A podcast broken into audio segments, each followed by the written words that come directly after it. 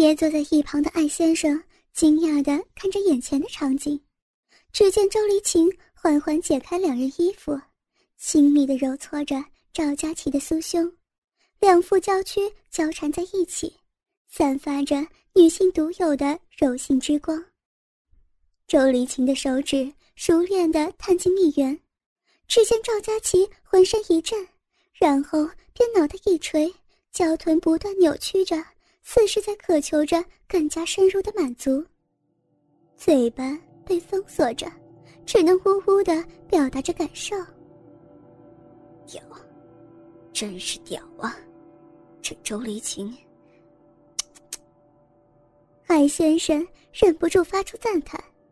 难怪人家说百合百合，原来两个女生在一起还真是如花一样的美丽。他忍不住赞叹着造物主的神奇。赵佳琪被压在床上，扎着的马尾辫已经散开，周丽琴的短发披散在她脸上，似是在轻轻抚摸着如玉的脸颊。褪去套装的周丽琴。显出一种干练的模样，少许的肌肉显示着主人的强壮。身下的赵佳琪则是洁白如玉，虽然有些肥润，却也是显得白嫩。两人一黑一白，就像是两块玉在摩擦着一样。双方舌头交缠着，互相吮吸着彼此口腔里的精液。良久，周离琴从中抽出来。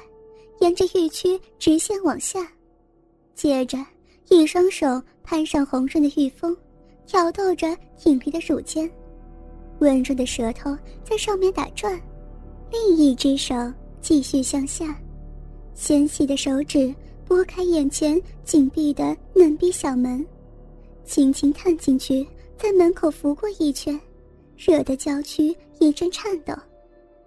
赵佳琪。两手抚摸着自己的奶子，扭着屁股撒起娇来。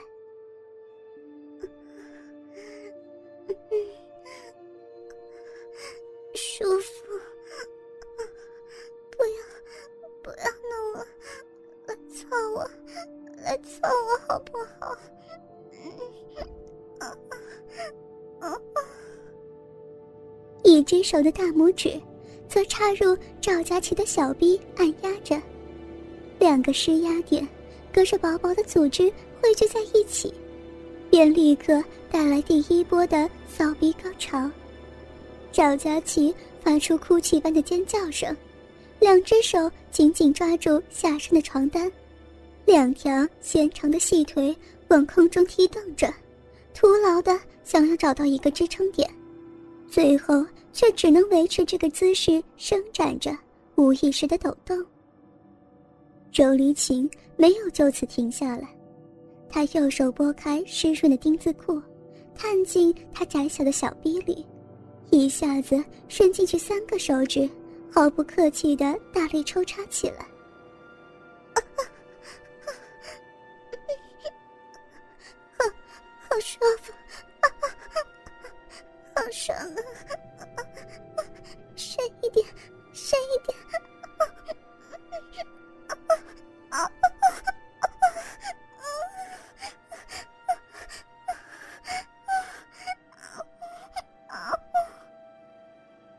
控制不住声音，随着周丽琴的套弄，很快敏感的身体又迎来了一次高潮。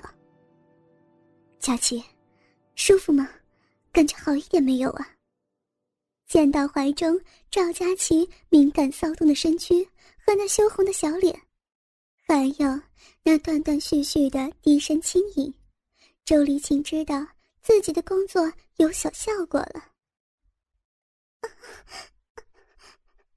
青青，怎么会，怎么会这样？好痒，又又好舒服，全身都痒痒的。别别摸那里，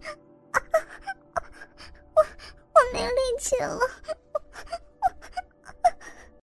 赵佳琪只觉得一阵酥麻快感直窜进自己心坎上，爽畅的感觉软得自己全身一点力气都没有，隐隐约约还从身体某个部位涌起一串热流，直接渗入到大脑的皮层当中。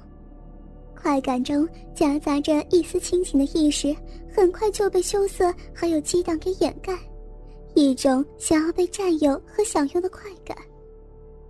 此时的周黎琴也好不到哪里去，雪白的胸脯起伏不停，一串串清凉的汗珠全顺着没有赘肉的小腹流下那两腿之间的神秘地带。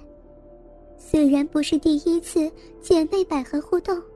可是以往都是小打小闹的互相玩弄，现在自己居然开始了如此剧烈的，羞愧和刺激感充斥他的心头，冷不丁他向艾先生看了一眼，把他吓了一跳。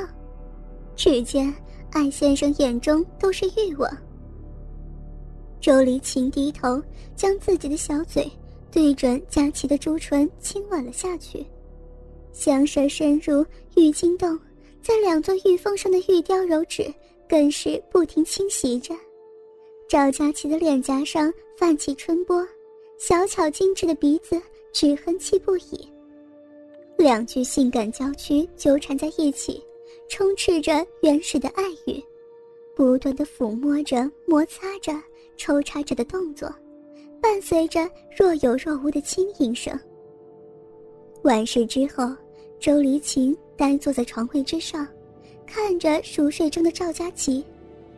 这时，感受到肩膀的温暖，他回头一看，艾先生给他披上了一件外套，顺便还端了一碗面条。吃完我们就转移了吧，你放心，我今晚什么都没有看到。说罢，还做出发誓的样子。哦，周黎琴。只是简单的回答他，艾先生挠挠头，不知道要怎么才好。两人就这样呆坐了许久，最后他只能打开电视机，缓和一下气氛。引述警方消息，今日赤湾监狱发生越狱事件，两名在囚被判处终身监禁的重犯，在怀疑是内应的惩教助理协助下逃亡。屌，金牌是真多。周黎琴看到新闻上的图片，眼睛忽然睁得大大的。现在这么多事情一起发生，只怕是你们现在警察都没有精力了。上天的案子才开始，西边黑道猛人出监，北边全城戒备抓重犯，今天这样又逃了两个重犯，演电影啊，扎堆来是。艾先生感叹着。并没有注意到周丽琴的表情。这个时候，房间传来叫声，两人赶紧跑进去。一见有人进来，赵佳琪直接扑到人家怀里：“有蜈蚣？哪里？”周黎琴打开灯四处找，就在床头。啊，在这儿呢。周黎琴用玻璃杯把它装住。冷静下来的赵佳琪差点又叫了起来，因为他发现自己是扑在艾先生的怀里了，而且，而且还是赤裸的。感受到怀里的娇香，艾先生狡黠一笑：“别乱动了，乱动就要被我看光光了。”然后高举双手：“我可没有乱摸哈。”赵佳琪的脸马上就红了，可是无奈。只能够暂时如此吧。周黎晴扔了一条毛巾过去给他，先围上，等下再跟你解释。我们要赶紧转移。然后转过头对着艾先生说道：“上头没有办法给我们支援，现在只能靠我们自己了。先转移去其他地方吧。”艾先生有点为难：“能不能不去安全屋？咱们随便租个地方？为什么呀？”赵佳琪问道：“怎么说呢？”艾先生挠了挠头。艾先生，如果没有合理的解释，我们还是会按照上头的指示前往下一间安全屋的。好，好吧。艾先生只能答应。在他们走之后，望着玻璃窗里的倒影，喃喃自语道：“在他们眼里，哪里是安全屋啊？何况现在这么混乱。大姐啊，大姐，你我都是没命活的人了。身后的电视里仍然滚动播放着两张通缉犯的消息。车辆行驶在大道上。上头回应，让我们到屯门去。恢复体力的赵佳琪说道：“等下到了，我先上去检查，你们俩留在车上。”周黎晴吩咐。见后座的艾先生一直保持沉默，他好奇问道：“怎么怕了？下个礼拜案子开审，弄完保安科就给你新身份，安全是没有问题的。”元朗转去屯门，哪里安全了？周黎晴还想说什么，赵佳琪却问道：“晴晴，这附近没有工地和回收厂吧？汤车厂都过了。”怎么了？后面那辆货车有古怪。周丽琴还没有回答，后面的货车就直接撞上来，整辆车子都被撞得摇摆起来。呼叫总部，目标受攻击，请求支援。重复。赵佳琪话没说完，艾先生就夺走话筒。没用的，现在没有人会过来支援的了。切口转弯，周离晴试图甩掉后面的车子。但还是被跟了上来。他从后视镜里看到货车副座探出个人，手里拿着一把枪。坐稳，趴下。周黎晴猛打方向盘，车身一甩，躲过几次射击。赵佳琪抖动着要拿出手枪还击。艾先生夺过手枪，直接从天窗探出来，对准货车车胎，一枪射中，货车摇摆着撞上路旁的大树。走粉岭公路。